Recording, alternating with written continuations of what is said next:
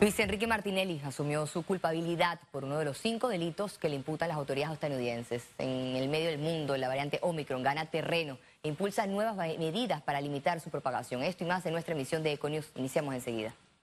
Luis Enrique Martinelli Linares se declaró culpable de haber participado en un esquema para lavar los sobornos pagados por Odebrecht a través de bancos estadounidenses. En una audiencia realizada este jueves en, una, en Nueva York, el hijo del expresidente Ricardo Martinelli asumió su responsabilidad en uno de los cinco cargos en su contra y por los cuales fue extraditado recientemente a los Estados Unidos. Como parte del acuerdo de culpabilidad, Martínez Linares se compromete a devolver 19 millones de dólares en bienes y cuentas bancarias. La mayoría de los dineros están depositados en bancos de Suiza. Los implicados en la operación Fisher fueron llevados esta tarde ante un juez de garantías para legalizar su aprehensión. Se trata de más de 50 personas aprendidas esta semana que estarían presuntamente vinculadas a la organización criminal dedicada al narcotráfico conocida como Clan del Golfo. En la audiencia de este jueves se continuará este viernes. Se, se, comenzó el proceso para solicitar la imputación de cargos por el blanqueo de capital y asociación ilícita para delinquir, al igual que la aplicación de las respectivas medidas cautelares. En el marco de la operación Fisher, las autoridades incautaron varios paquetes con dinero oculto en una residencia. El hallazgo lo hicieron las autoridades del Ministerio Público en conjunto con unidades de la Policía Nacional en la provincia de Colón en el marco de la operación donde se desarticuló a una organización criminal que de acuerdo con las autoridades servía como brazo de apoyo al clan de Golfo dedicado al tráfico de drogas. Las autoridades del Ministerio Público confirmaron hace minutos que durante diligencia de allanamiento realizada en la provincia de Colón se decomisaron más de 7.8 millones de dólares que se encontraban ocultos en una residencia propiedad de uno de los aprendidos en la operación Fisher, que se ha asegurado que se trata de la incautación más grande de la historia que se ha hecho al narcotráfico en el país. Una denuncia penal contra la diputada Yanibel Ábrego fue presentada este jueves en la Corte Suprema de Justicia. El abogado Ernesto Marchowski solicitó a los magistrados procesar a la jefa de la bancada de Cambio Democrático por la supuesta comisión de los delitos de peculado y fraude en las contrataciones públicas cuando presidió la Asamblea Nacional. Una serie de sociedades que, estaban, que están eh, relacionadas entre sí eh, fueron beneficiadas con contrataciones directas por parte eh, de la diputada ella fue quien firmó las resoluciones. El jurista pone como prueba idónea las investigaciones periodísticas que revelaron irregularidades por 5 millones de dólares en múltiples contratos para adecuar las oficinas, entre ellas la de su pareja sentimental Kivian Panay, exdiputado y hoy secretario del órgano legislativo. Coinciden además eh, en que los avisos de operaciones, eh, curiosamente, eh, fueron sacados eh, los mismos días o con pocos días de diferencia, lo cual nos hace pensar definitivamente que dichas sociedades o pertenecen eh, a la misma persona. Que las denuncias son diarias, sin embargo los resultados son nulos y prácticamente nunca se llega a concretizar ningún eh, acto de estos delictivos que se condenen. La diputada Yanibel Ábrego está en el ojo de la tormenta. En medio de la denuncia en la Corte, el Partido Cambio Democrático solicita su expulsión junto a 14 diputados estamos viendo la parte jurídica de un procedimiento que ha comenzado con el pie izquierdo, producto de factores reales de poder. Las pugnas y los señalamientos de actos de corrupción son rechazados por el dirigente político de Cambio Democrático Olmedo Guillén. El partido lo que requiere es un liderazgo fuerte. Rómulo Rug no mantiene ese liderazgo fuerte. Rómulo Rug está totalmente desconectado de la realidad nacional. Ese es un hecho cierto. Los diputados, que creo yo que también ahí eh, nuestra colega y copartidaria Yanibel Abreu ha cometido un error garrafal con el tema de Ricardo Martinelli. En un comunicado, el Tribunal de Honor y Disciplina del colectivo político confirmó la admisión de una denuncia contra los 15 diputados que no acataron la línea partidista y que votaron a favor de la candidatura del perredista Cristiano Adames, quien logró la presidencia de la Asamblea Nacional. Félix Antonio Chávez, Econius. La Embajada de Estados Unidos donó a Panamá un buque de patrullaje de alta tecnología. La donación tendrá un impacto positivo para Panamá en el combate contra el tráfico de drogas y la pesca ilegal. La nave P-230, bautizada como General Omar Torrijos, está valorada en más de 5 millones de dólares. Además, tiene capacidad para 10 tripulantes. Operación continúa en alta mar entre 6 a 10 días. Motor de alto nivel y una autonomía de 700 millas náuticas. Aprovecho este momento para reiterar nuestro firme compromiso en la lucha contra la pesca ilegal no declarada y no reglamentada, bajo una política de cero tolerancia a estas prácticas que afectan la sostenibilidad de los recursos naturales. Estas donaciones reflejan cómo ambos gobiernos y sus instituciones buscan trabajar juntos para proteger nuestros valores democráticos. Estos equipos permitirán al Senan potenciar la seguridad marítima y trabajar trabajar en conjunto con la región en la lucha contra el tráfico ilícito. El ministro de Ambiente, Milciades Concepción, aclaró que el decreto 141 del 2021, que crea los certificados de uso de suelo en áreas protegidas, no da derecho, posesorio ni título de propiedad. El decreto 141, que otorga un derecho de uso de suelo, no de propiedad del suelo, para aquellas familias y personas que viven en las áreas protegidas desde antes de la creación del área protegida.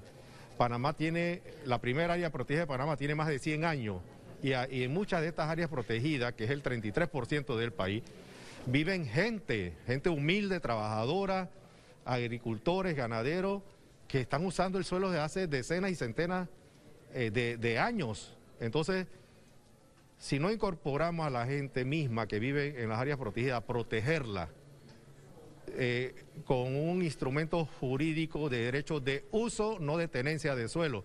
Jamás van a cuidar los suelos. Y el artículo 119 de la Constitución lo dice, que todos tenemos que procurar un desarrollo sostenible.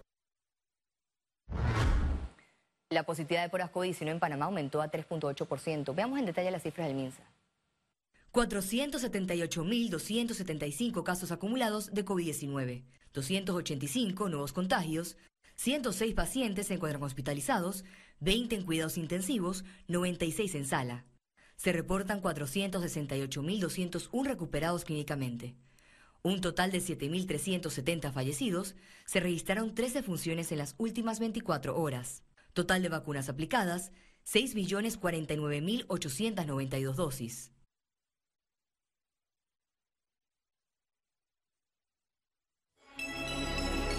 Economía. El Aeropuerto Internacional de Tocumen se acerca a su nivel de operación previo a pandemia. Hasta el pasado mes de octubre, la terminal aérea movilizó 7.872.821 viajeros y recuperó 67 destinos en 31 países. Esto se traduce en un 85% de recuperación de su conectividad prepandemia hacia Norteamérica, Europa, así como su tráfico interregional, superando la recuperación de países que nunca cerraron sus cielos como Estados Unidos y Brasil de las aerolíneas que solían visitar, operar en Tocumen, solamente creo que son cuatro que hacen falta, que, no, se han incorporado a la actividad. Otra cifra importante es que el mes de octubre terminamos el, mes con un poquito arriba del millón de pasajeros eh, que solíamos tener para antes de la pandemia de un promedio de un millón doscientos mil. Así que estamos en unos buenos números eh, eh, para nuestras recuperaciones. Copa inauguró su primer nuevo destino post-pandemia. Se trata de Armenia, en Colombia.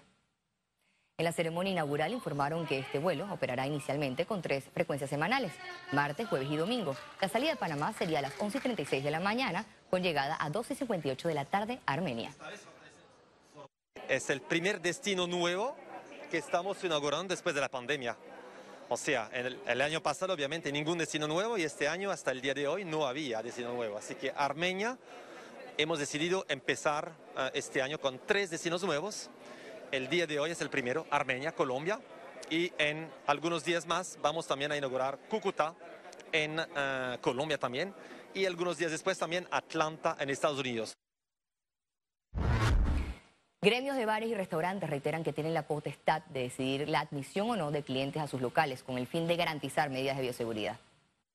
Usted puede tomar la decisión de no vacunarse o sí vacunarse, pero sabe que nosotros como empresarios tenemos la decisión de poder eh, tomar eh, esa libertad de quién entra o quién no entra a nuestro negocio. Y en esa línea nosotros sí creemos, y lo dijimos en la reunión, eh, que es muy importante que, que, se deje de satanizar al sector, se deje de señalar al sector como el culpable de una posible cuarta ola o como el culpable de una posible, posible incremento de la, de la pandemia, porque lo que sí nos preocupa, y se lo hicimos saber al ministro de Salud, es la cantidad de fiestas clandestinas que se están dando. Los bancos iniciaron el desembolso de los ahorros navideños. Este 1 de diciembre inició el desembolso de ahorros navideños y en paralelo el plazo para abrir las cuentas para en el 2022 continuar con este hábito. En Caja de Ahorro ya iniciamos el desembolso de aproximadamente 25 millones de dólares en ahorros de este año. Que dimos inicio también a las nuevas aperturas de cuentas que van desde 5 dólares para el 2022, donde la fecha tope para hacer estas nuevas aperturas es hasta el 28 de febrero del 2022. El banco informó sobre dos opciones para este ahorro de fin de año. Contamos con eh, cuentas de ahorros con libreta y cuentas de ahorros sin libretas. Eh, las cuentas de ahorros eh, con libreta tienen un incentivo para para, las personas que decidan ahorrar de una semana gratis y pues pueden hacer sus depósitos por ventanillas, a través de ACH, eh, descuento directo a través de todas nuestras sucursales. Y las cuentas de ahorros que son sin libreta, eh, tienen un incentivo de dos semanas eh, por el ahorro siempre y cuando se cumplan con las fechas establecidas en el calendario. E hicieron un llamado a la prevención al momento de retirar y utilizar el dinero para evitar robos. Tengan mucho cuidado al momento en que van a contar su dinero, que no sea en público, que no le comenten a personas cuánto han destinado a ahorrar pues eh, en este año, que si hacen retiros en ATMs en la noche, que se percaten de que haya luz y si ven personas pues o extraños a su alrededor que omitan hacer transacciones. La Caja de Ahorros resaltó que lo positivo que dejó la pandemia es el aumento en el hábito del ahorro de las personas. Ciara Morris, Econews. Desde este viernes 3 de diciembre los precios de los combustibles disminuirán respectivamente. A continuación el detalle. La gasolina de 95 octanos tendrá un valor de 93 centavos el litro, una baja de 4 centavos. La gasolina de 91 octanos se situará en 90 centavos el litro, una disminución de 3 centavos, mientras que el diésel quedará en 81 centavos el litro, baja 4 centavos. Conexión financiera. Apenas el pasado martes 30 de noviembre se oficializó la entrega de los acuerdos contemplados en el llamado Pacto del Bicentenario. Muchas de las críticas que lo antecedieron, pero existen factores importantes a tomar en cuenta y es lo que detallará nuestro economista Carlos Araúz. Adelante, Carlos. Gracias, Valeria. Panamá se ha distinguido por tener una cultura de diálogo que ha evolucionado con el pasar de los años y el pasar de los problemas. Quizás haya algo de falta de credibilidad con la ejecución de los acuerdos que nacen de esos diálogos el que viene a la mente rápidamente es la mesa de concertación nacional, que se quedó corta de expectativas. El pacto del Bicentenario ha sido oficialmente cerrado con la entrega de los acuerdos y recomendaciones al presidente de la República, Laurentino Cortizo. Reitero que para muchos puede ser un diálogo más, un esfuerzo por desviar la atención de los problemas que nos aquejan. Lo que no podemos negar es que fue un esfuerzo muy diferente a previos diálogos, y ya por allí habla de cómo hemos seguido evolucionando. Nombro algunos hitos históricos del pacto. Uno, uso de tecnología. La plataforma Ágora facilitó la entrega de 186 mil propuestas a nivel nacional. Nadie puede decir que no tuvo oportunidad de aportar en algo. Las sesiones de trabajo en las mesas tomaron de 8 a 10 horas semanales y las plataformas de acceso a reuniones jugaron un papel de vital importancia en avanzar temas en medio de una pandemia. Dos, la agenda dictada de abajo hacia arriba. Contrario a la mesa de concertación nacional, que representaba sectores, segmentos, partidos y otros, este esfuerzo fue comunitario y escuchado desde la base de la pirámide. Tres, alcance inmediato. El presidente Cortizo ha hablado ya de implementar una comisión de seguimiento a los acuerdos, incluyendo la incorporación del necesitado Instituto de Planificación para enero del 2022. En este segmento hemos sido críticos, reiterativos, de la ausencia de esa programación y planificación que trascienda los planes de gobierno o las publicaciones quinquenales que se hacen simplemente para cumplir con una ley. Cuatro, representatividad. Este fue un espacio diferente que contó con representatividad real, medida y con impacto. Cinco, la disciplina en la discusión, respeto, en la coordinación y ejemplar apego a la metodología. La, la hoja de ruta que se anunció a principios de año cuando se habló del pacto como conmemoración de los 200 años de la independencia se cumplió de manera realmente disciplinada. La fecha del entregable final se conocía hace meses y fue cumplida a cabalidad. No, el pacto del Bicentenario cerrando brechas no es perfecto y solo servirá para atacar problemas desde otras perspectivas si hay voluntad de vivir y de hacer patria, más allá de una senda politiquera, partidista, y si somos capaces de desprendernos de máscaras y de egos que nos abruman. Mejores días vienen para Panamá, sin duda. Vuelvo contigo, Valeria. Muchas gracias, Carlos, por tu siempre atinado análisis, consideraciones que se deben tomar en cuenta al momento de medir el alcance de estos acuerdos.